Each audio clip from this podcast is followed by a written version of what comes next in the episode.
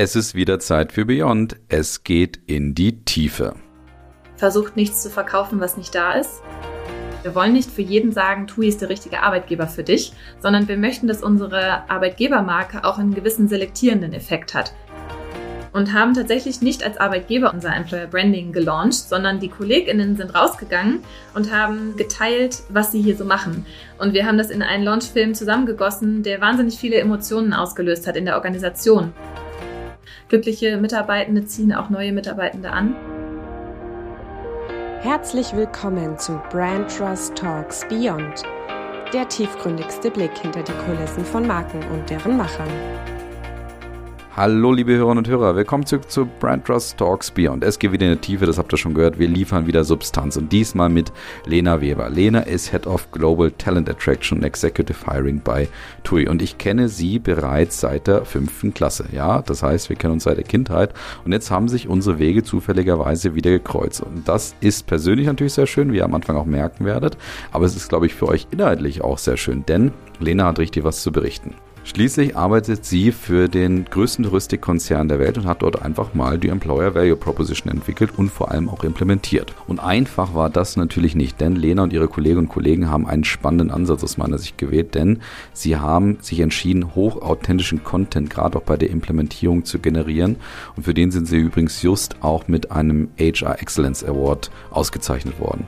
Und daher sprechen Lena und ich, wie man auf der einen Seite das Thema Employer Branding vorantreibt bei der TUI, während man aber auf der anderen Seite auch die Herausforderung hat, dass die Marke TUI natürlich auf der Konsumentenseite durchaus andere Ziele verfolgt und auch, sag ich mal, sich anders darstellen muss vielleicht. Und deswegen sprechen wir dann im weiteren Zuge auch darüber, wie man dann eigentlich die Entscheider mit an Bord bekommt und auch wie herausfordernd es eigentlich auch war, die verschiedenen Länder hinter die Strategie zu bekommen. Ansonsten sprechen wir natürlich auch über die Wirkung des Employer Brandings, wie die Mitarbeitenden auch reagiert haben, ist ja auch immer ein spannender Punkt, sind die da dabei oder nicht und wie weit das Thema im TUI-Konzern eigentlich reicht und wie es auch zukünftig weitergeht. Das heißt, bleibt das irgendwie eine Oberfläche im Konzern oder ist das jetzt wirklich, sage ich mal, ein strategisch tiefgreifendes Instrument?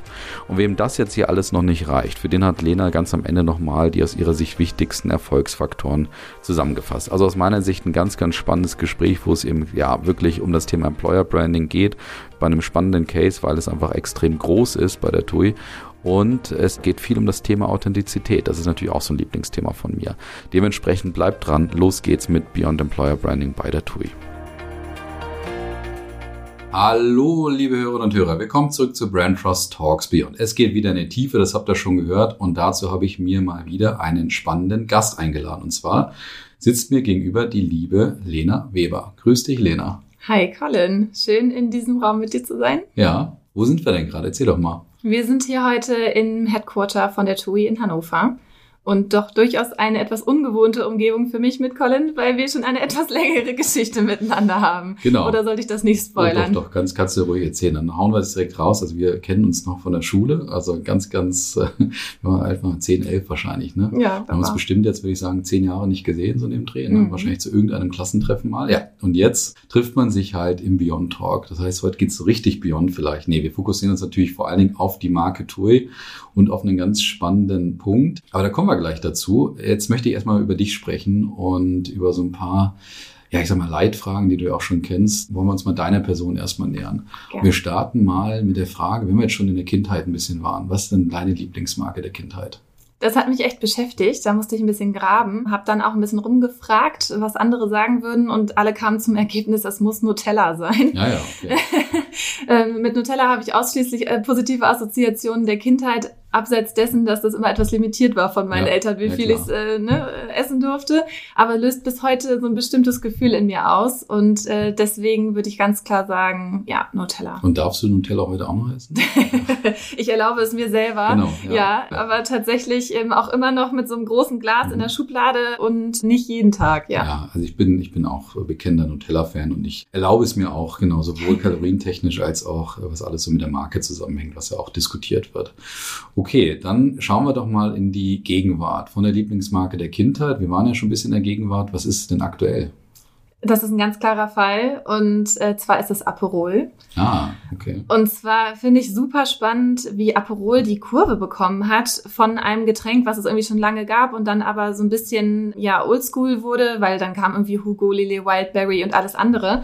Und gerade so während Corona mit Aperol, Spaziergängen in verschiedenen Großstädten, Merch, verschiedenen Aktionen an so Urlaubsdestinationen sich wieder total in die Herzen auch der jungen Zielgruppen zurückgearbeitet hat und auch in mir immer ein totales italienisches Lebensgefühl auslöst. Und äh, jetzt würde ich auch sagen, Alkohol ist natürlich ein Thema, was man vorsichtig betrachten sollte, aber die haben es irgendwie geschafft, dass man sofort erkennt, bei dem Orange, um was geht es, der Geschmack einmalig ist, obwohl die Zutaten ja auch so einfach sind äh, und wieder alle Zielgruppen irgendwie in ihre Herzen zurückgewonnen, inklusive mir. Ja, sehr schön. Habe ich jetzt gar nicht so im Blick gehabt, auch in, inklusive dessen, was sie so gemacht haben während Corona. Mhm. Also ein paar so Spirituosenmarken waren da sicherlich ganz spannend, haben es gut gelöst. Wir hatten ja auch ein paar zu Gast hier, aber Guter, guter Hinweis, sehr schön. Ähm, dann würde mich noch interessieren, mit welchem einen Wort würdest du dich beschreiben? Auch da ist manchmal die Hilfe von außen gar nicht so schlecht. Ne?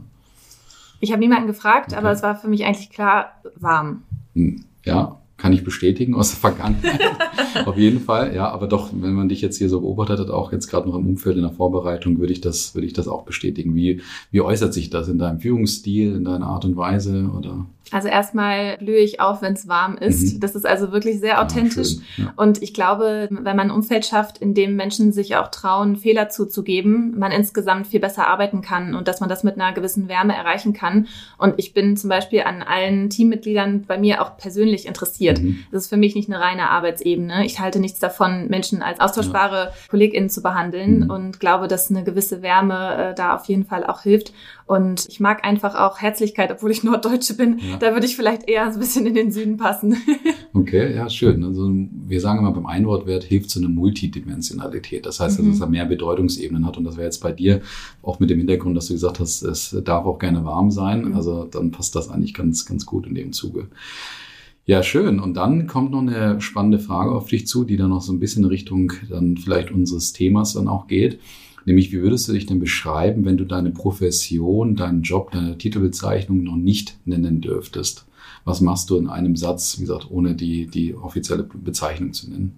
Ich kümmere mich darum, dass Menschen den richtigen Arbeitsort für sich finden und dass dieser möglichst für die richtigen Menschen TUI ist. Das ist sehr gut beschrieben. Dann können wir doch da mal tiefer einsteigen. Jetzt darfst du mal ein bisschen was von dir erzählen, auch offiziell. Wer oder was bist du, was machst du? Ich leite das Thema Global Talent Attraction bei der TUI. Das bedeutet alles, das sich darum dreht, wie unsere Arbeitgebermarke nach innen und nach außen strahlt.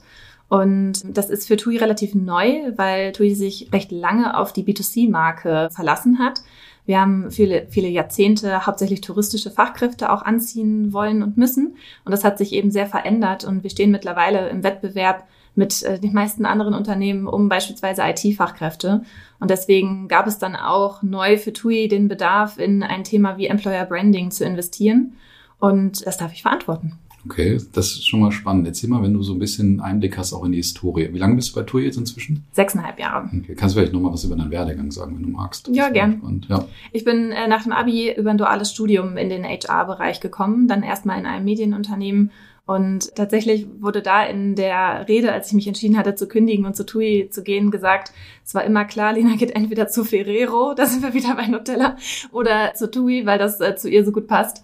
Und bin dann als Vorstandsassistentin hier eingestiegen und habe so wahnsinnig viele Personen kennenlernen können, wahnsinnig viele HR-Themen. Aber mein Herz schlug schon vorher eigentlich fürs Recruiting. Menschen reinholen, an die richtigen Orte bringen und für den Arbeitgeber begeistern. Und das mache ich jetzt eben auf Sehr internationaler Basis für TUI. Wow, super schön gesagt. Okay. Ja, dann nochmal genau zurück zur Entwicklung bei TUI. Wie war die Entwicklung des Themas Employer Branding bei euch? Gab es da so Meilensteine? Wann war auch so ein Moment vielleicht, wo ihr gesagt habt, okay, jetzt müssen wir uns dem Thema widmen?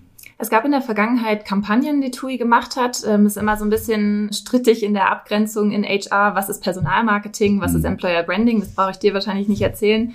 Aber wir haben in der Pandemie festgestellt, wir müssen ganz stark darauf achten, dass die Maßnahmen, die wir jetzt ergreifen, nicht in Zukunft auch Personen abschrecken, bei TUI arbeiten zu wollen.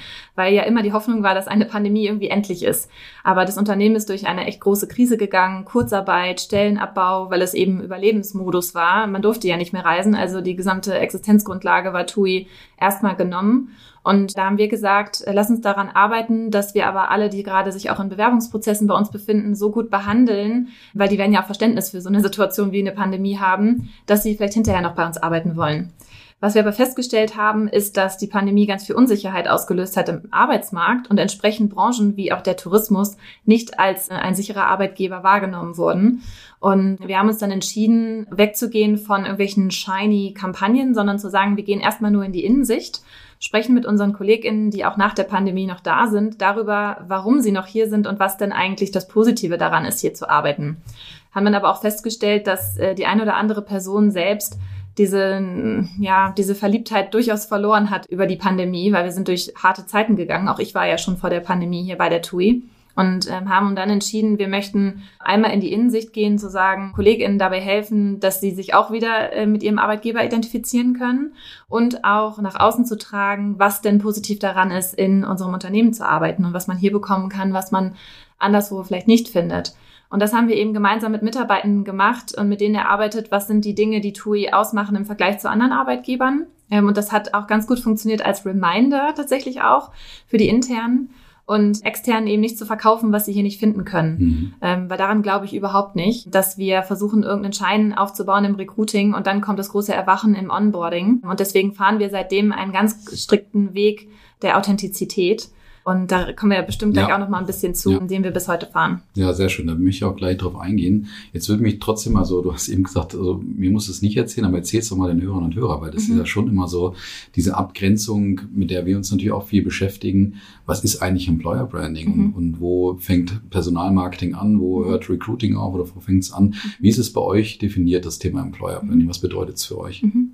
Man denkt ja immer, wenn man kein Employer Branding macht, hat man auch keine Employer Brand. Das ist das Erste, wo ich mit aufräumen möchte. Jedes Unternehmen hat eine Arbeitgebermarke. Es ist nur die Frage, ob sie irgendwas dafür tut, diese zu pflegen oder nicht. Das ist für uns die erste Abgrenzung, dass man eine Arbeitgeberidentität schafft und schaut, dass die Maßnahmen, die man operativ im Unternehmen und auch strategisch vorantreibt, darauf einzahlen, diese Marke so zu positionieren, wie man als Arbeitgeber gerne dastehen möchte. Und das bedeutet im Employer Branding, dass es aus meiner Sicht äh, sowas wie Karrieremessen nicht sind, sondern das sind operative Personal-Marketing-Maßnahmen, die auch einen Zweck erfüllen, in dem Moment Stellen zu füllen oder Aufmerksamkeit auf das Unternehmen zu ziehen. Aber alle strategische Arbeit rund um, wie wollen wir kommunizieren, mit welchen Bildsprachen, mit welchen Farben, auf welchen Kanälen, das ist die Arbeit an der Arbeitgebermarke, die deswegen auch oftmals eher im Hintergrund stattfindet.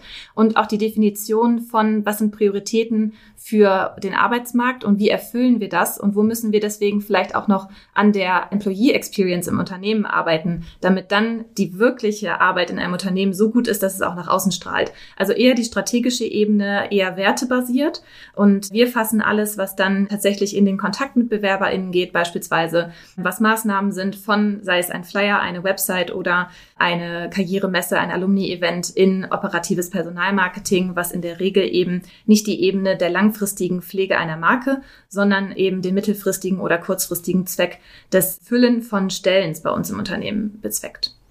Da haben wir auf jeden Fall ziemlich viel Konsens. Da bin ich schon mal froh. Weil ich, mhm. also wir haben zwar ein Vorgespräch geführt, aber wir wussten, oder ich wusste ja nicht genau eben mit welcher, ja, in der Überzeugung ihr hier auch agiert, konnte natürlich viel wahrnehmen. Das hat auch zu dem Gespräch geführt, aber bin ich bei, bei Firmen dabei. Jetzt sagen wir oftmals trotzdem auch, also ein Employer-Brand, ja, gibt es, aber gleichzeitig kannst du natürlich irgendwie so die Marken nicht zwangsläufig voneinander trennen. Die TUI ist die TUI irgendwo. Und dann so einfach zu sagen, ja, wir machen jetzt, bauen jetzt ein Employer-Brand, da sehen wir nicht unbedingt immer einen Sinn drin. Wie ist das bei euch? Seht ihr zwei Marken? Agiert ihr wie zwei Marken? Führt ihr zwei Marken? Oder, oder ist es irgendwo dann trotzdem eine Marke? Du meinst jetzt in der Abgrenzung zur mhm, Consumer-Marke? Genau. Also ich glaube, dass, und wir sehen das auch, dass bei vielen Unternehmen das funktioniert, dass sie alles über eine Marke spielen. Mit dem Nachteil bei uns aber, dass man dann hauptsächlich Tourismus mit uns verbindet mhm. und das eben nicht am Ende das widerspiegelt, was wir an Personalbedarfen haben. Deswegen bei uns die strategische Entscheidung, diese zwei Wege zu gehen. Mhm. Nichtsdestotrotz, du hast ein bisschen was von unserem Employer Branding gesehen. Es ist alles innerhalb unserer Markenwelt. Es muss eine Wiedererkennung da sein, ob es von Farben ist, von der Sprache ist und so weiter. Ich würde also sagen, es ist eine klare Entscheidung Case by Case. Ja. Und in der TUI ist es so, dass wir unser Employer Branding gemeinsam mit dem Marketing und der Unternehmenskommunikation entwickelt haben. Und das würde ich auch immer empfehlen, das im Schulterschluss zu tun. Denn uns ist wichtig, dass jemand, der Urlaub mit uns macht, TUI vielleicht dadurch in Erwägung zieht, auch als Arbeitgeber, oder andersrum. Und wir wissen ja von vielen ähm, Cases, die es auch da draußen gibt, eine schlechte Bewerbererfahrung sorgt auch dafür, dass Menschen keinen Urlaub mit uns mehr buchen werden und andersrum. Und deswegen versuchen wir die Dinge im Schulterschluss zu tun. Wir verkaufen aber deutlich andere Benefits beim Klar. Arbeiten bei TUI als beim Urlaub machen mit TUI. Ja, aber das ist eigentlich genau der Punkt. Da haben wir auch dann Übereinstimmung auf jeden Fall. Und das ist schon mal schön, was du sagst mit dem Schulterschluss, weil das wären jetzt auch so ein paar Fragen gewesen, in welche Richtung das geht. Aber dann lass uns doch mal tiefer in die Employer Branding Strategie von euch reingehen. Und fang doch mal gerne vorne an. Wann habt ihr euch mit dem Thema angefangen zu beschäftigen und wie habt ihr euch damit beschäftigt? Oder wie seid ihr in das Thema auch rangegangen? Du hast ja eben schon ein bisschen beschrieben, erstmal innen und so weiter, aber nimm uns doch mal so ein bisschen mit hinter die Kulissen ähm, von TUI und der Erarbeitung der Employer Branding Strategie. Gerne. Also unsere Journey startete Anfang 2022. Ich musste gerade kurz mhm. überlegen, die Zeit verschwimmt seit der Pandemie. Ja. Und zwar mit einem Ausschreibungsprozess, ganz äh, klassisch, weil wir mit einer Agentur gemeinsam gearbeitet haben an unserem Employer Branding, das von uns auch ein Briefing bekommen hat, welche Kernmärkte und welche Kernzielgruppen für uns bei der TUI wichtig sind zu erreichen. Und dass uns aber eben für uns fundamental ist, dass wir von innen heraus die Entwicklung übernehmen. Ähm, und so haben wir dann eine Mitarbeiterbefragung gemacht, Fokusgruppen, Stakeholder-Interviews, also sehr stark erstmal die interne Arbeit vorangetrieben und haben vereinfacht gesagt vier Stärken herausarbeiten können, die unsere Mitarbeitenden bei TUI sehen und nicht so sehr bei anderen Unternehmen und darüber hinaus dann eine externe Marktanalyse gemacht, wer unsere Wettbewerber eigentlich um Talente sind und was Ansprüche des Arbeitsmarktes sind und haben damit für uns eine Gap-Analyse gehabt, wo stehen wir gut da als Arbeitgeber, wo stehen wir noch nicht so gut da und äh, arbeiten also parallel an dem reinen shiny Branding auch daran, wie können wir TUI nachhaltig als Arbeitgeber verbessern. Haben da auch ganz, ganz viel Input unserer Mitarbeitenden bekommen in der Mitarbeiterbefragung. Wir haben Freitextfelder angeboten, was, wenn man weiß, in Unternehmen mit Zehntausenden Mitarbeitern, was das für einen Rattenschwanz nach sich zieht, aber wir wollten wirklich verstehen, was die Menschen meinen, wenn sie irgendwas auf einer Skala anklicken. Wir haben ganz viel Feedback bekommen, was wir auch in die Organisation zurückgegeben haben von eben Schwächen, wo wir auch noch uns äh, entwickeln müssen. Und diese vier Stärken, die unsere Mitarbeitenden unisono auch unterstützt haben, waren welche, wo wir in Teilen schon mit gerechnet haben und in Teilen auch nicht. Und für uns war vor allem daran spannend, dass die Debatte durchaus vorher da war, brauchen wir mehr als eine Arbeitgebermarke, brauchen wir eine extra für IT beispielsweise. Mhm. Und wir haben gesagt, wir lassen einfach die Mitarbeitenden sprechen, ob sie denn TUI so unterschiedlich wahrnehmen. Das Ergebnis war nein. Also egal wie nah unsere Mitarbeitenden zum Beispiel an Kunden arbeiten, uns alle eint, dass wir sagen, wir haben einen Purpose, die schönste Zeit des Jahres für Menschen zu schaffen, making people happy on holiday. Und das betraf eben Menschen in der fünften Reihe, die irgendwie an der App programmieren, die am Ende der Kunde nutzt. Oder auch die Personen in den Destinationen, die da vielleicht als ähm, Entertainer arbeiten. Das war die erste Stärke, dass wir einen Purpose darin sehen, dass Menschen sparen für das, was sie bei uns ausgeben wollen, diese Zeit, äh, die sie da mit uns verbringen, in ihrem Herzen in der Regel mit sich tragen und das so die schönen Momente sind, an die man sich in seinem Leben oft erinnert, eben auch an die Urlaube, die man gemacht hat. Das zweite war Flexibilität, wo TUI einen ziemlichen Turnaround auch durch die Pandemie gemacht hat. Also einmal rund um Arbeitsort und Arbeitszeit. Aber auch, und das war für uns ein spannender neuer Input, unsere KollegInnen sehen das, was die Karrierewege angeht auch, dass sie den Konzern gar nicht verlassen müssen, um unglaublich unterschiedliche Jobs in ihrer Karriere mal machen zu können.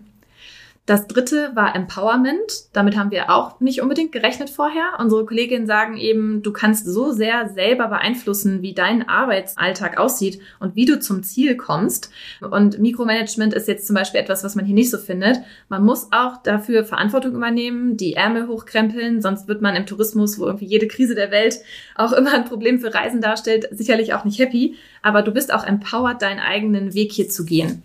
Äh, das heißt aber auch, Menschen mit einer gewissen Mentalität werden hier nicht happy werden. Und das ist für mich immer ganz spannend aus Recruiting-Perspektive, weil wir wollen nicht für jeden sagen, TUI ist der richtige Arbeitgeber für dich, sondern wir möchten, dass unsere Arbeitgebermarke auch einen gewissen selektierenden Effekt hat.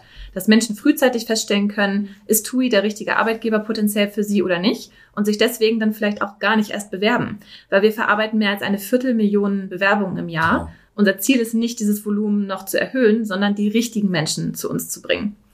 Ähm, und jetzt habe ich einen letzten Aspekt. Ach so, ja, den schönsten eigentlich. Ich vergesse immer einen von den vieren, und zwar Fun and Togetherness. die Tourismusindustrie macht Spaß, hier sind viele Leute miteinander befreundet, hier ist ein Zusammengehörigkeitsgefühl. Menschen können im Tourismus schon immer eigentlich kommen, wie sie wollen. Wir sind super divers. Hier gibt es keine Debatten irgendwie über, kann ich in gewissen Outfits zur Arbeit kommen, ja oder nein, oder mit meinem True Self, weil ähm, man Gott sei Dank hier schon, schon immer, soweit ich das weiß, total locker ist und eben mit dem einfach kommen kann, was man, was man bringt. Und da gibt es keinen gewissen äh, formellen Kodex irgendwie zu erfüllen. Das heißt, diese vier Punkte, die ihr herausgearbeitet habt, wie würdet ihr die klassifizieren? Was ist das für ein Element für euch? Mhm. Also wie nennt ihr das zum Beispiel? Wir nennen das unsere vier Key Strengths mhm. und wir haben darüber ein Manifest definiert, ähm, was beschreibt, wie es ist, bei TUI zu arbeiten. Da haben wir rein für interne Zwecke einmal eben für uns beschrieben, wie soll es sich anfühlen, wenn man hier arbeitet, was haben unsere KollegInnen gesagt ähm, und die bilden immer die Basis für alles, was wir eben jetzt nach außen arbeiten. Wir versuchen immer eine dieser vier Stärken in unserer Arbeitgeberkommunikation auch in den Mittelpunkt zu stellen in unseren Kampagnen, um darauf aufzubauen, eben was läuft gut und was kann man bei uns erwarten. Sehr schön, sehr, sehr spannend auf jeden Fall auch. Kann ich vieles von nachvollziehen. Wie ging es dann weiter? War da mit eurer Elemente Landkarte schon abgeschlossen oder klassisch noch EVP und so weiter, was da noch so ins Spiel kam? Was hat, habt ihr noch so für Elemente, die euch eben dabei helfen, eure Employer Brand zu führen? Genau, was ich gerade erwähnt habe, war, sage ich mal, das Fundament. Mhm. Und wir haben daraufhin dann unsere Employer Value Proposition erarbeitet. Und die ist bei TUI Let's TUI It. Hört sich für Außenstehende vielleicht erstmal so ein bisschen amüsant an, beschreibt aber total, wie es ist, hier zu sein. Wir haben einen gemeinsamen Spirit. Wir packen es gemeinsam an, weil jede Krise der Welt ist eine Krise für den Tourismus, wie ich eben gerade schon gesagt habe. Das heißt, du bringst eine gewisse Mentalität mit und wir machen es auf die TUI-Art und Weise. Und tatsächlich ist es so, dass sich Let's Do It total natürlich in die Herzen unserer Mitarbeitenden gearbeitet hat und wir das an ganz vielen Stellen jetzt sehen, unter LinkedIn-Posts oder wenn Leute in irgendwelche Situationen gehen, dass sie dann sagen so, yay, let's do it. Und äh, das ist die Basis unserer Kampagne, die wir dann aufgebaut haben. Also das Herzstück ist Let's Do It mit seiner Definition und haben dann eine ganze Kampagne, eine eigene Bildsprache rein um User-Generated Content aufgebaut, weil wir gesagt haben, wir gehen mal diesen mutigen Schritt, weg von irgendwelchen Fotostrecken, die wir professionell mit Fotografinnen oder mit äh, Videografen aufnehmen, sondern lassen in unserer gesamten Arbeitgeberkommunikation nur Medien zu, die von unseren Mitarbeitenden selber produziert worden sind. Nämlich, wo sie zeigen, wie ist dieser Let's Do It Moment für mich auf der Arbeit und haben entsprechend ein, ich sag mal, Regelwerk aufgebaut. Es gibt eben gewisse Do's und Don'ts, die wir nicht zulassen, wenn wir dann die Medien auch weiter nutzen. Aber natürlich sind unsere Mitarbeitenden frei, über ihre eigenen Kanäle alles zu veröffentlichen. Also wir möchten zum Beispiel, dass jetzt keine Momente gezeigt werden, wo irgendwelche Gefälle sind von bestimmten Zielgruppen. Also ne, wie jeder Konzern so ein paar, so ein bisschen so Regeln. Aber wir sagen, schickt uns einfach aus euren Arbeitsalltagen Momente, die sind bei manchen natürlich richtig toll irgendwo am Strand, bei mir jetzt aber auch in den allerseltensten Fällen. Und trotzdem gibt es ja eben Einblicke, die ich geben kann, wie ich arbeite. Und das greifen wir auf und haben deswegen gesagt, 100% UGC ist unsere Strategie, um diesen selektierenden Faktor von, ist das bei uns das Richtige für dich, weiter zu fördern und damit aber auch Vorbehalte gegenüber der vermeintlich unsicheren Tourismusindustrie abzubauen, indem wir sagen, what you see is what you get. Mhm. Da holst du mich jetzt schon mit ab. Bin ein großer Fan von dem Thema Authentizität. Mhm. Ich glaube auch, dass da die Fahnenstange bei dem Thema noch nicht erreicht ist. Und obwohl wir es gefühlt irgendwie so, ja, ist ja auch so ein Bullshit-Word irgendwie dann, ne? Alle sagen seit zehn Jahren, die müssen immer authentisch sein und so weiter, äh, wenn wir über, über welche Instagram-Creator sprechen etc. Aber trotzdem glaube ich, dass da noch nicht irgendwie so wie das Ende der Fahnenstange erreicht ist. Trotzdem hat der Authentizität dann irgendwie auch nochmal so einen Risikofaktor vielleicht. Auch wenn wir darüber sprechen, ja, ihr führt eine wertvolle Marke, eine der, vielleicht so die größte Reise- oder Travel-Marke der Welt. Wie geht ihr mit dem Thema, sag ich mal, Brand Safety dann sozusagen um, wenn da jetzt irgendwie jeder seine, seine Bilder trotz der Do's und Don'ts eben ähm, rüberschickt? Wie äh, balanciert ihr diesen Akt eben aus mit dem Thema äh, Sicherheit, auch was die, was die Gesamtmarke angeht? Also es gibt da verschiedene Aspekte. Zum einen haben wir ein Employer Brand Ambassador Scheme ins Leben gerufen. Äh, jetzt wird ja ganz viel eher Corporate Influencer als Buzzword benutzt, wo es also eine gewisse Kohorte von Menschen bei uns in der Organisation gibt, die von uns Unterstützung erfahren. Die bekommen äh, bestimmte Trainings und Inputs und auch sowas vielleicht erstmal sehr basic ähm, klingendes wie ein Selfie-Training, wenn sie möchten, oh. weil nicht jeder weiß halt, wie man einen guten Selfie macht, inklusive mir übrigens vorher. Und die dann verschiedene Pfade auswählen können, womit sie sich wohlfühlen. Also wir haben drei Pfade aufgemacht aus ähm, Offline-Events. Wir versuchen also auch bestehende Maßnahmen wie Alumni-Events an Unis oder Karrieremessen ähm, oder andere Bewerber-Events mit in diese Organisation zu führen.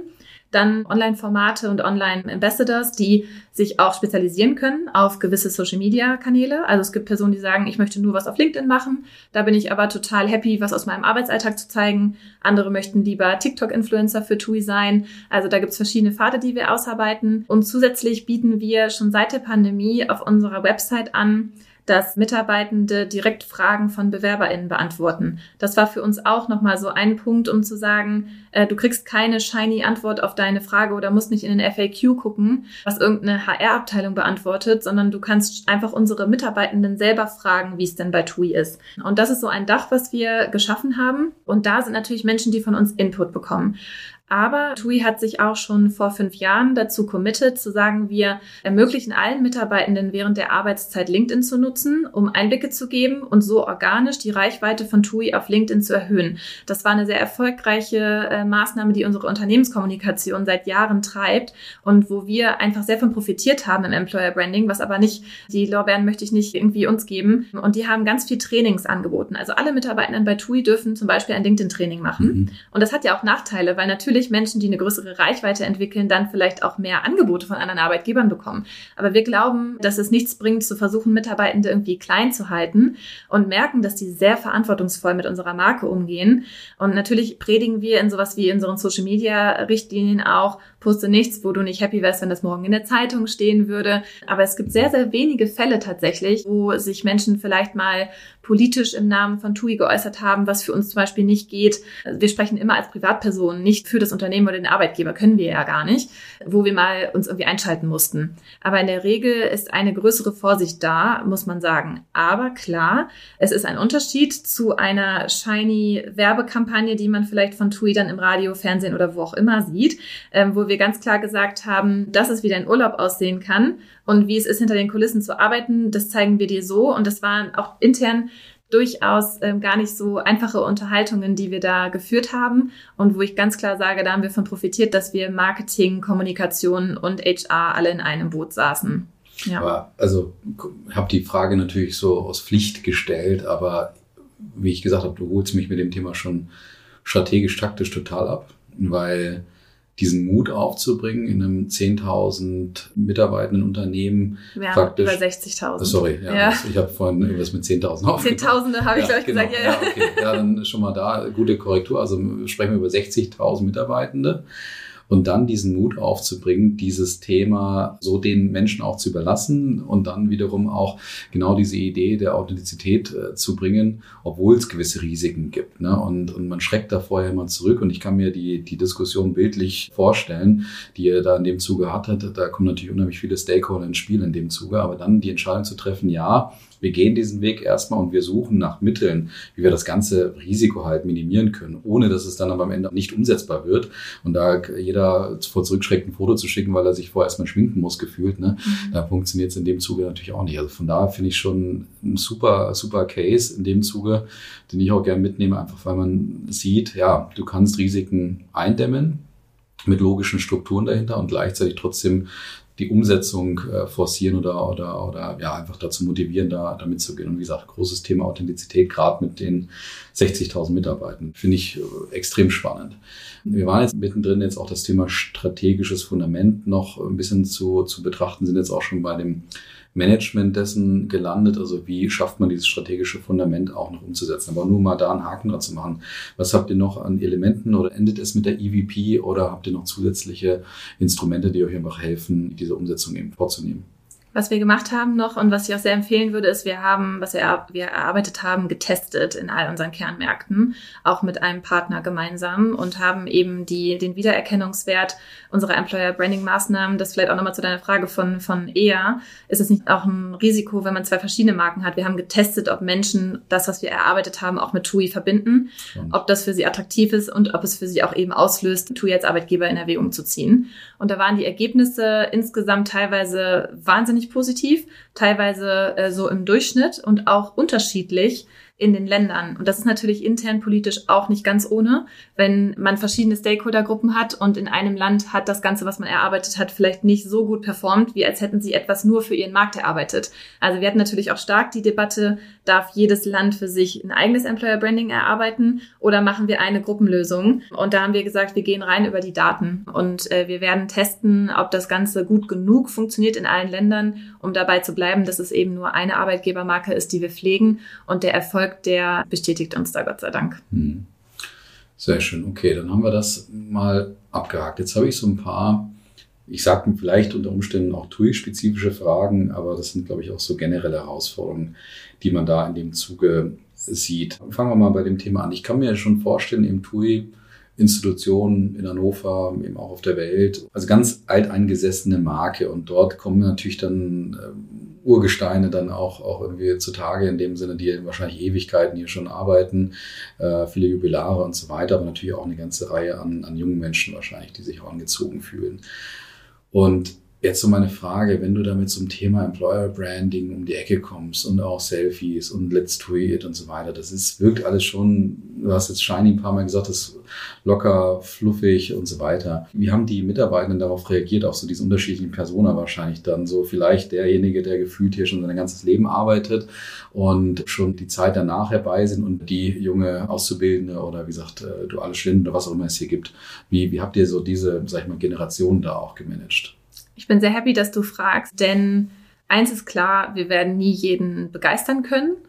Und was wir dennoch gemacht haben und was für uns sehr erfolgreich war, ist, wir sind nicht direkt nach extern gegangen mit unserem neuen Employer Branding, sondern wir haben erstmal drei Monate einen rein internen Launch gemacht, wo wir über, beispielsweise, wo wir sehr dankbar für sind, den Mitarbeiter-Live-Chat oder Broadcast, den unser CEO immer macht, haben er und ich gemeinsam Let's Do It gelauncht, was wow. natürlich schon mal so ein bisschen den Ton from the top auch zeigt. Und haben dann erstmal interne Trainings angeboten, um den Mitarbeitenden und den Führungskräften zu zeigen, Employer Branding ist eine gemeinsame Verantwortung. Und ob die Stellen in deinem Team, sei es für dich als Führungskraft oder auch als äh, Mitarbeiterin, Mitarbeiter um dich herum, gefüllt sind oder nicht, ist eine gemeinsame Verantwortung, die wir beeinflussen, damit, wie wir über unseren Arbeitgeber sprechen, ob wir selber mit offenen Augen und Ohren, was tolle Menschen angeht, durchs Leben gehen und ähm, entsprechend auch unterstützen, vielleicht Einblicke in unseren Arbeitsalltag zu geben.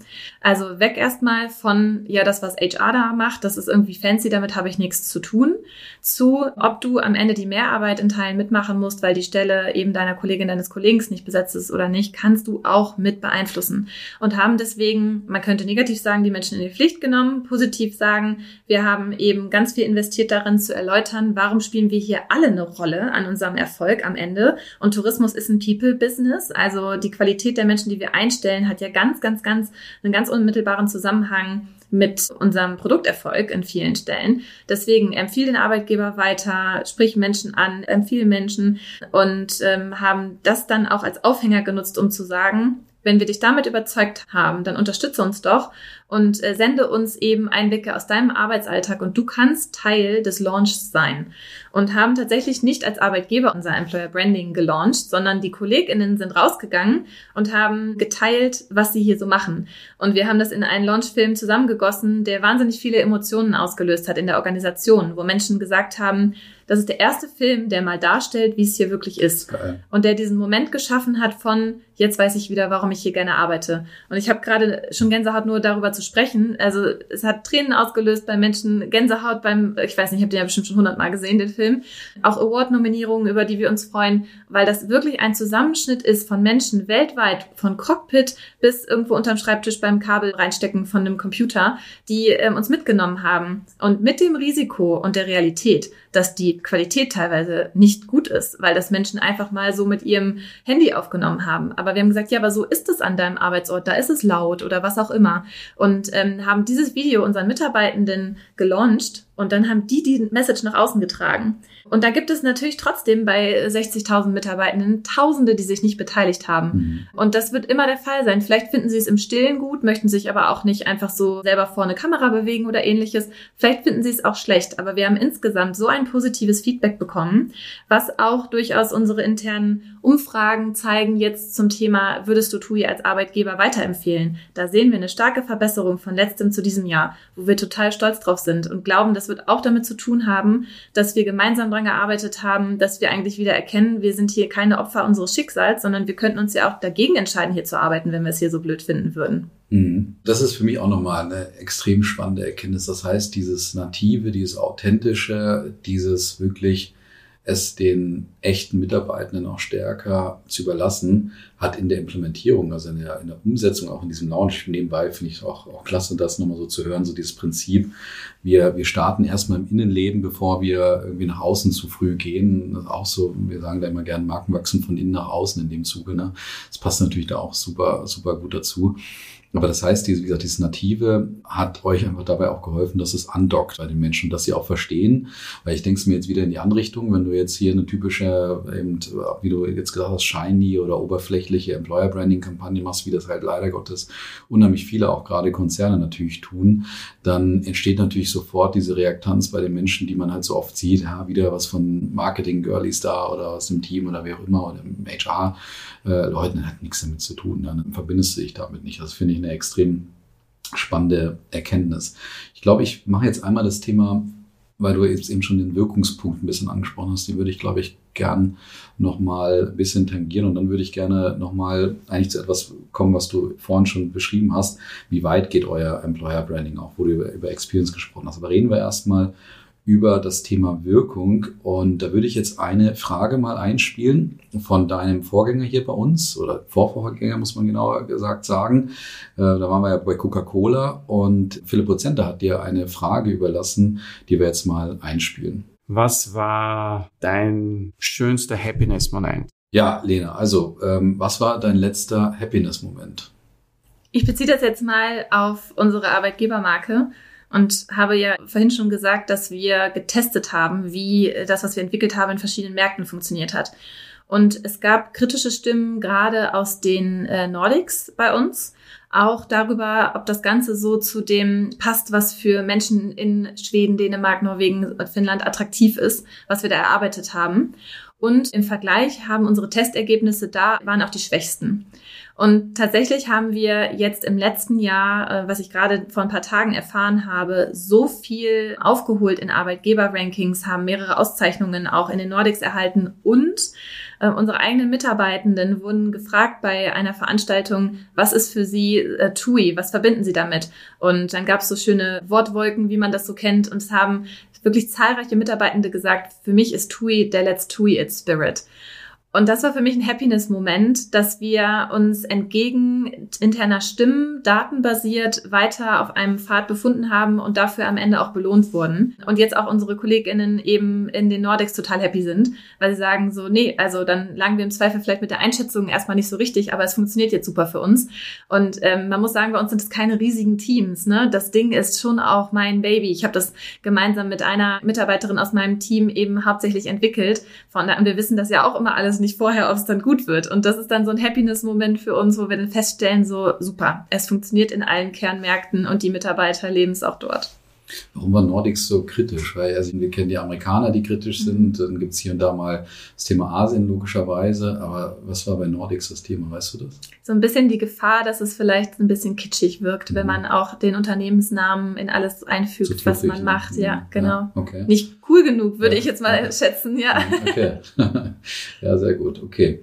Dann lass uns mal auf dem Pfad der Wirkung noch bleiben. Das hast du jetzt also gemerkt schon mal in dieser, das war jetzt eine interne Marktforschung, oder? Mhm. oder? Okay. Genau. Ja, also, dass du da schon mal eine Wirkung kreiert hast. Was ist noch an Wirkungen übrig geblieben? Du hast ganz viele, ja, auch da so Pfade aufgemacht. Thema Viertelmillionen, glaube ich, hast gesagt, Bewerbungen, ne, ähm, die reinkommen. Wo spürt ihr überall, dass das Employer Branding einen Erfolg nach sich zieht? Ja, an ganz verschiedenen Stellen. Also so klassisch sieht man es in einigen Arbeitgeber-Rankings natürlich. Wir haben verschiedene Award-Nominierungen, auch schon Awards gewonnen für unser Employer Branding und eben intern auch, wie ich schon gesagt hatte, durch unsere Mitarbeiterbefragung auch festzustellen, dass Mitarbeitende jetzt äh, TUI als Arbeitgeber deutlich mehr empfehlen würden, als es in der Vergangenheit der Fall war. Man sieht es aber auch ganz extrem, wie gut der Launch über unsere Ambassadors oder Corporate Influencer funktioniert. Also beispielsweise der Film, den ich äh, vorhin schon erwähnt habe, und vielleicht können wir den irgendwo verlinken, weil mhm, der, ist, der ist wirklich toll geworden aus meiner Sicht. Ich bin auch eine Sekunde oder so zu sehen, weil wir so Schiss hatten zu Beginn übrigens, dass die Mitarbeitenden uns nicht genug Snippets aus ihrem Arbeitsalltag schicken und wir aus, als HR den ganzen Film füllen müssen, war Gott sei Dank dann nicht nötig. Wir haben organisch mit 0 Euro oder 0 Cent sogar Medieneinsatz innerhalb von drei Monaten 2,4 Millionen Reichweite erreicht mit diesem Video. Also wir haben auch schlichtweg rein über unsere Social Media und Website-Aufrufdaten so viel Fund dafür zu sagen, wir gehen die Strategie weiter, die Netzwerke unserer Mitarbeitenden zu nutzen. Weil die posten ja über ihre eigenen Kanäle, was uns im Recruiting auch ganz doll hilft, weil die ja oft vernetzt sind unter ihresgleichen, wo man als Recruiter vielleicht mit Active Sourcing gar nicht mehr hinkommt und unterstützen dann auch mittlerweile ganz operativ eben sowas wie, wir suchen einen Java-Entwickler da und da, wenn sie halt der Meinung sind, ich habe vielleicht das richtige Netzwerk dafür. Also wir haben solche Erfolge und dann muss man sagen, ein zweischneidiges Schwert. Wir haben nochmal deutlich mehr Bewerbungen bekommen, was ja eigentlich nicht unser Ziel war, sondern wir möchten ja eigentlich gerne eben schauen, Qualität hoch, Quantität runter. Im Moment muss ich sagen, ja, hat es eher erstmal zu mehr Bewerbungen geführt, okay. was aber auch okay ja, ist, ja, genau. Gerade wenn dann trotzdem kann ja, ist ja nicht ausgeschlossen, dass die Qualität trotzdem hoch ist, ne? Also, dass ja. ihr beides geschafft habt in ja. dem Zuge. Ja, super. Dann lass uns mal so ein bisschen in eine andere Richtung nochmal oder vielleicht einmal eine Erweiterung denken. Also du hast jetzt schon ganz eindrücklich beschrieben, was Employer Branding bei euch bedeutet und was es auch nicht bedeutet und hast schon, ja, ja, wie gesagt, zu meiner Freude schon mal dargestellt, dass es jetzt für euch jetzt nicht nur reines, in Anführungsstrichen, billiges Personalmarketing ist und so weiter, sondern dass es hier schon ein ganz, ganz strategisches Thema ist, was man auch entsprechend führen muss und was oftmals auch gar nicht so direkt sichtbar wird in dem Zuge. Da sind ja ganz, ganz viele Managementpunkte auch dahinter, die du erstmal in, im Unsichtbaren, wir nennen es immer gerne unter der Wasseroberfläche, passieren. Und da hast du vorhin schon ein Stichwort genannt, das Thema Employee Experience. Also daraus ziehe ich jetzt, dass bei euch Employer Branding auch nicht nur dann trotzdem im, ich sag mal, Gewinnung oder potenziellen Gewinnung von Menschen aufhört, sondern da ja auf die aktuellen Mitarbeitenden auch bezieht. Kannst du nochmal weiterführen, wie weit geht Employer Branding eigentlich bei euch? Also das Employer Branding hat bei uns, denke ich, schon an sich relativ klassische Grenzen. Aber wir haben von Anfang an gesagt, wir möchten unser Employer Branding in jeden Step des Employee Lifecycles integrieren, damit es wirklich Teil der DNA wird. Das bedeutet, wir sind deswegen vielleicht nicht fürs Onboarding zuständig. Wir sprechen aber mit den dafür Verantwortlichen darüber, was wir für Möglichkeiten haben, den Let's Do It Spirit von Anfang an mit in das Onboarding neuer Mitarbeitenden einzubringen. Das Employee Listening Team, wahnsinnig viele englische Buzzwords hier, ähm, berichtet auch an mich, so dass wir eben aber schauen können, was ist die externe Sentiment, was denken Personen auf dem Arbeitsmarkt über TUI, was sagen unsere Mitarbeitenden darüber. Und das ist jetzt unser Vorhaben fürs nächste Jahr, diese Daten zusammenzubringen, um dann klar nach Arbeits Arbeitsmarkttrends und nach Schwachstellen, die unsere Mitarbeitenden uns nennen, die Gaps zu bearbeiten, die wir als Arbeitgeber TUI noch haben. Das ist für uns aber gerade noch Zukunftsmusik. Wir bringen gerade diese zwei Themen zusammen. Wir haben einen ganzen Rollout-Plan für unser Let's TUI It, was eben über das, was man klassischerweise von Social Media, Bannern, Messeständen und keine Ahnung was alles so betrachtet. Und das führt sogar so weit, beispielsweise, dass wir gerade ein Office-Branding-Konzept machen, wo wir definieren, wie möchten wir den Let's Do It Spirit in unsere Büros und äh, Arbeitsorte bringen. Und all das dann auch wieder, um die Journey User-Generated Content zu fördern. Also du warst in unserer Empfangshalle vorhin. Da sind einfach jetzt schon gewisse Orte, wo Mitarbeitende Selfies machen. Und wir wollen sowas dann immer unterstützen, damit wir eben tollen Content von unseren Mitarbeitenden bekommen, sei es irgendwie durch ein äh, cooles äh, Poster, ähm, durch irgendwie gewisse Momente, die Zusammengehörigkeit und so ein TUI-Gefühl erzeugen. Und das ist nur ein Beispiel, wie weit bei uns Employer Branding geht. Deswegen bin ich natürlich noch lange nicht fürs Facility Management zuständig. Aber wir sprechen immer mit den ganzen Partnern auf dem Weg. Ansonsten fühlen wir uns schon im Employer Branding sehr klassisch verantwortlich für alles von, was verbindet man mit TUI als Arbeitgebermarke zu, wie sieht das dann in der Realität aus, wie es also in anderen Unternehmen auch ist. Aber Gott sei Dank haben wir jetzt eben einen Stuhl am Tisch seit der Pandemie und seitdem unser CEO auch so unterstützend ist, dass die Türen dann auch offen sind für uns, wenn wir kommen und sagen, hey, wir würden gerne mit euch darüber sprechen, wie können wir Let's TUI hier in ein Office bringen beispielsweise. Das heißt, das ist wahrscheinlich auch, weil da wollte ich jetzt vielleicht zum Ende auch nochmal so ein Fazit ziehen, aber das Thema, ich sag mal, CEO oder Board Attention ist wahrscheinlich auch einer der Schlüsselfaktoren für den Erfolg von dem, was ihr tut, oder? Absolut, weil sonst würden wir sicherlich auch Diskussionen darüber führen, dass wir eine gewisse Zensur von Social Media Posts oder ähnliches von Mitarbeitenden brauchen würden. Und äh, dieses Vertrauen muss einmal da sein, dass wir das aktiv fördern und auch das Mitarbeitende in der Arbeitszeit, auch wenn das nicht ihr Job ist, weil sie keine Content Creators sind, LinkedIn und andere Social Media Plattformen nutzen dürfen. Dafür ist äh, unter anderem der Tone from the Top total wichtig. Hm. Okay, das heißt, also wir haben jetzt gehört von dir, erstmal hast du uns mit hinter die Kulissen genommen. Wir wissen also, mit welchen strategischen Instrumenten ihr hier agiert. Wir wissen auch, wie ihr das Ganze auch umgesetzt habt, also das ganze Thema Authentizität und auch so diese Einordnung oder sag ich mal trotzdem Kanalisierung durch äh, gewisse Instrumente, Do's und Don'ts und so weiter, dass das eben auch funktioniert und haben jetzt über Wirkung gesprochen, auch bis hin zu dem, wie weit eigentlich das Thema Employer Branding auch gehen kann. In dem Zuge stelle ich mir jetzt eigentlich nur noch die Frage der, der Zukunft. Also wie geht's bei dem Thema auch weiter? Ist da irgendwann mal ein Ende auch in Sicht? Auch eine klassische Frage, die ja oftmals aufkommt. Ist auch gerade bei dem Thema irgendwie Fachkräftemangel riesengroß überall und, und, und Employer Branding hat jetzt jeder mal irgendwie so gehört. Da wird's ja schnell mal auch als Projekt gesehen, wo dann mal Board Attention für eine Zeit da ist, macht mal was, liebes HR, Marketing, Team, wer auch immer. Dann ist aber nach sechs Monaten auch wieder gut. Wie ist es bei euch? Wie sieht die Zukunft des Employer Brandings bei euch aus? Also erstmal muss ich sagen, wir hatten keinen Auftrag dafür, sondern den haben wir uns selber abgeholt, weil wir es für das Richtige halten, das zu tun. Und deswegen ist für uns jetzt in Jahr zwei, TUIs Geschäftsjahr geht immer bis Ende September, ganz klar, wir werden mehr hinter den Kulissen arbeiten. Das war jetzt das Launchjahr, man hat ganz viel von uns gehört, aber uns geht es darum, nachhaltig das Employer Branding als Teil der Identität für alle Personen, die hier arbeiten, eben ähm, einzuweben. Und ich habe eben schon Beispiele genannt, wie wir das erlebbar machen wollen. Und damit wollen wir schlichtweg auch die Langfristigkeit sicherstellen, dass wir dauerhafte Trainingsangebote haben, dass es klar wird, dass alle Führungskräfte einen Input mal bekommen haben, auch in, in Recruiting, das führt so weit auch zu sagen, dein Verhalten in Bewerbungsgesprächen beeinflusst, ob sich diese Person weiter für die Stelle interessiert. Also es gibt so wahnsinnig viele Abzweigungen, die wir in einem riesigen Implementierungsplan gerade, ich sag mal, noch abarbeiten, was auch niemals aufhören wird. Und dann werden wir parallel natürlich auch Kampagnen ähm, ausfahren, die gewisse Themen aufgreifen. Gerade viele Unternehmen verlangen, dass Mitarbeitende wieder ins Büro zurückkommen. Das ist natürlich eine Chance für uns, auch nochmal das Thema Flexibilität zu spielen. Keine Frage. Also wir gehen jetzt ähm, weiter eher ins Eingemachte und vielleicht in das, was weniger nach außen strahlt und shiny ist, damit es langfristig dann auch eben überleben kann. Dann holen wir einen Partner an Bord, mit dem wir ein Dashboard aufbauen, um regelmäßig zu schauen, was sind eben die Erwartungen des Arbeitsmarktes, wie performen wir da und entsprechend auch Anpassungen vornehmen zu können. Und dann ist klar, dass nach ein paar Jahren sich die Welt auch so gedreht hat, dass wir sicherlich auch nochmal in den Refresh gehen müssen. Aber gerade arbeiten wir dran, dass es eben Teil unserer ganz normalen Identität hier bei TUI wird, dass wir uns alle verantwortlich fühlen, irgendwie dafür, wie äh, die Arbeitgebermarke dasteht. Und das möchten wir unseren Mitarbeitenden aber auch möglichst einfach machen. Dafür sind wir da. Wir führen die richtigen Systeme, Plattformen und so weiter, Umgebungen ein, damit wir gemeinsam dann das Employer Branding machen können. Super. Ich habe eigentlich nur dazu noch eine letzte Frage, die ich eigentlich hätte vorher vielleicht auch noch loswerden können. Kultur prägend ist das, was ihr macht, eh schon. Ne? Da mhm. ich das Let's Tui, das ist ja die Verbreitung von dem Spirit, von der Kultur. Das heißt, auch da würde ich insofern mal einen mentalen Haken machen, dass Employer Branding bei euch auch eine Kultur, ja, ich sag mal, Förderung oder auch eine Konsequenz dafür auch hat. Ja. Jetzt gibt es noch manchmal so das, den offenen Punkt, wo ja viele Employer Branding Manager auch drankommen was ist denn eigentlich mit dem Führungskräfteverhalten? Hast du jetzt gerade schon ein bisschen berührt, so über die Touchpoints, wenn man gegenüber einem Bewerber auftritt.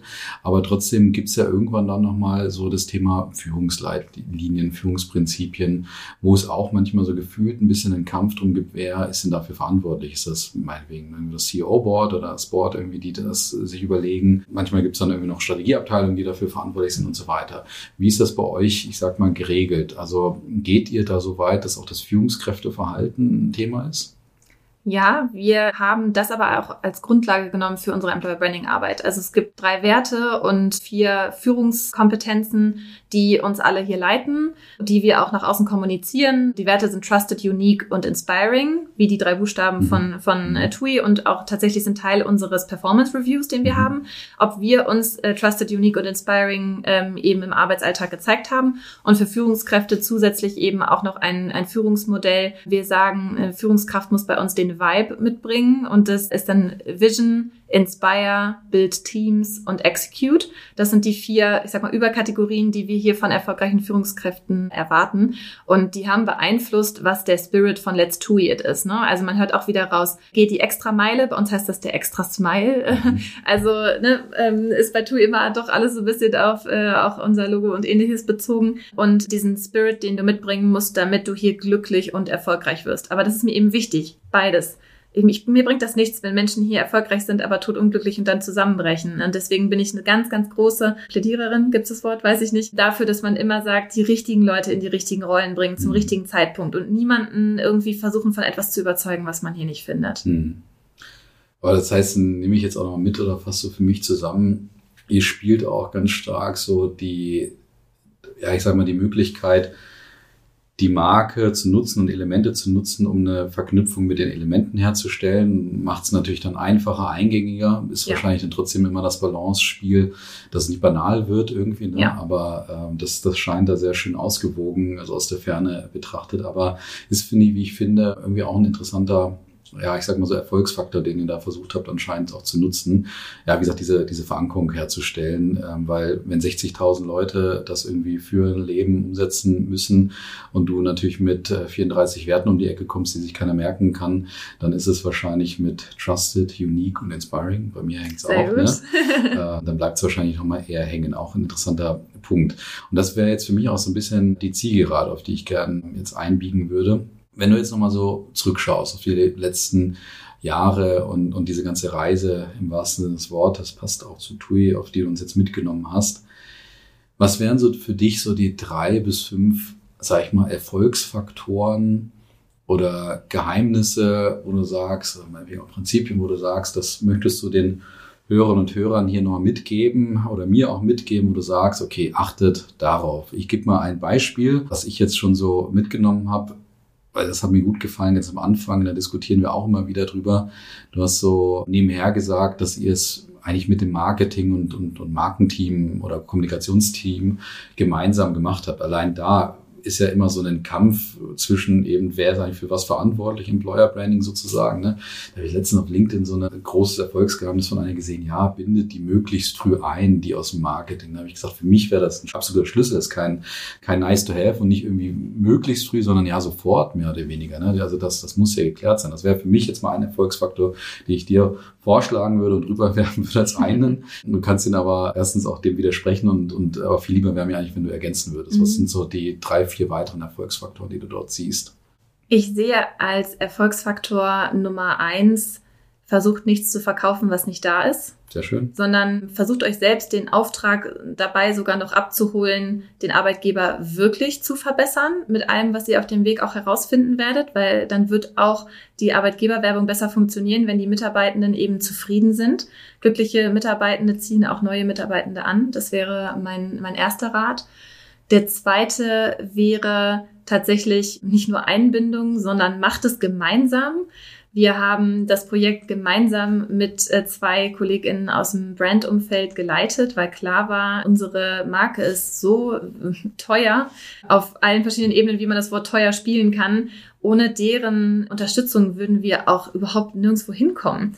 Ähm, und deswegen haben wir direkt gesagt, wir entwickeln es gemeinsam und hatten dann diese wahnsinnig hilfreichen Perspektiven aus PR, aus Core, ähm, Brandmanagement und aus HR immer in jeder Diskussion direkt mit am Tisch und sind deswegen gar nicht erst in irgendwelche Wege abgebogen, die für Brand dann nicht okay waren beispielsweise. Und das war auch ein ganz schön toughes Ringen teilweise.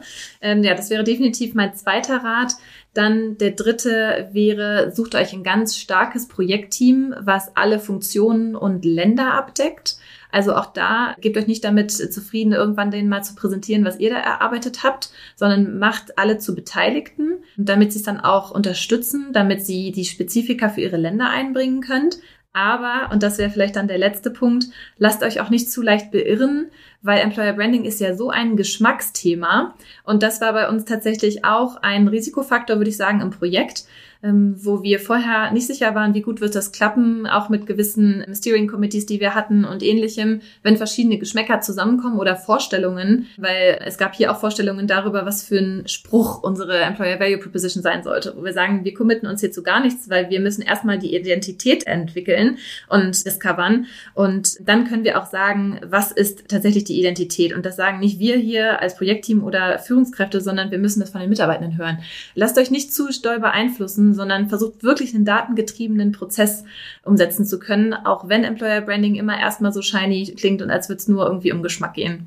Das war ein wunderbares Fazit. Ich kann schon mal vorausschicken, auf jeden Fall, mir ist bei ganz vielen Punkten das Herz aufgegangen. Also weil es ja einfach unheimlich spannend ist und, und sich vieles mit dem deckt, wie ich es mir eigentlich vorstellen würde, wie es, wie es funktionieren sollte. Von daher hat mir das hier schon mal große Freude bereitet. Jetzt hätte ich nur so die Abschlussfragen noch und zwar, hast du nochmal die Möglichkeit, alle Werbebanden, alle Kinosäle, alle Bildschirme dieser Welt mit einer Botschaft zu besetzen. Jetzt musst du da nicht Let's TUI draufschreiben, also im Sinne von, dass du da nochmal Werbung für TUI selber machen musst. Ich habe eh genug Bewerbung gerade. Sondern eher so, was würdest du gern als Botschaft raussenden, so zum Thema Employer Branding? Was sollten die Leute sich sozusagen hinter die Ohren schreiben, sich mal merken, wo du wirklich sagst, das ist es eigentlich wert, dass das mal erzählt wird und du kriegst wieder alles Budget, was du haben möchtest. Ich habe gerade an die Hotel Matze Frage gedacht, wo er auch immer fragt, was würdest ja. du auf dem Plakat schreiben? Genau, Privat genau. würde ich da immer Love is Love draufschreiben. Ja, okay. Deswegen habe ich jetzt gerade, muss ich gerade mal überlegen, was ich da beruflich draufschreiben würde. Ja. Muss auch noch nicht perfekt gewordet sein, wenn wir mir da noch bei helfen. Aber also welche Botschaft würdest du im Zuge von Employer Branding gerne mal loswerden? Ja, wahrscheinlich sowas wie glückliche Mitarbeitende machen auch einen besseren Umsatz am Ende. Ist doch gut. Passt, ja. nehmen wir mit. Sehr schön. Jetzt darfst du eine Frage an den oder die nächste noch, noch weitergeben, die sie dann auch beantworten müssen. Meine Frage, es sind ja keine Personen, die im Employer Branding unbedingt sind, ne? Ich glaube sogar, dass es nicht werden, nee, sein werden, ja. Genau. Okay, dann muss ich das vielleicht nochmal so ein bisschen anpassen. Dann wäre meine Frage, wann hast du aufgrund eurer Marke das letzte Mal Gänsehaut gehabt oder war das jemals der Fall? Super Frage, sehr schön. Perfekt, Lena. Dann sind wir am Ende angekommen. Vielen Dank für diese Reise und dieses Mitnehmen hinter die Kulissen. Schön, dass wir uns über diesen Weg mal wieder gesehen haben, auf jeden Fall. Danke Hat dir. sich im, im, im mehrfachen Sinne definitiv gelohnt. Ja, und dann wünsche ich euch bei all dem, weil das habe ich noch gar nicht gelobt, ich fand auch diesen, diesen Plan, den ihr habt, so schön. Also dieses, das wirkt wie so ein drei- oder fünf Jahresplan, dass ihr schon vorausguckt, was da alles noch auf euch zukommen mag. Das mache ich auch gerne. Also von daher Wunderbar. Wie ich gesagt habe, mir geht da das Herz auf in mehrfacher Hinsicht und in dem Sinne nochmal alles Gute für eure weitere Reise, ähm, das Employer Branding hier so umzusetzen, wie ihr es gerade macht. Vielen herzlichen Dank, Danke, hat mich sehr gefreut. Warst. Sehr schön. Tschüss, liebe Hörerinnen und Hörer. Tschüss. Wenn du keine Folge mehr verpassen möchtest, folge unserem Kanal Brand Trust Talks. Und andere Hörerinnen und Hörer freuen sich bestimmt über eine Bewertung von dir.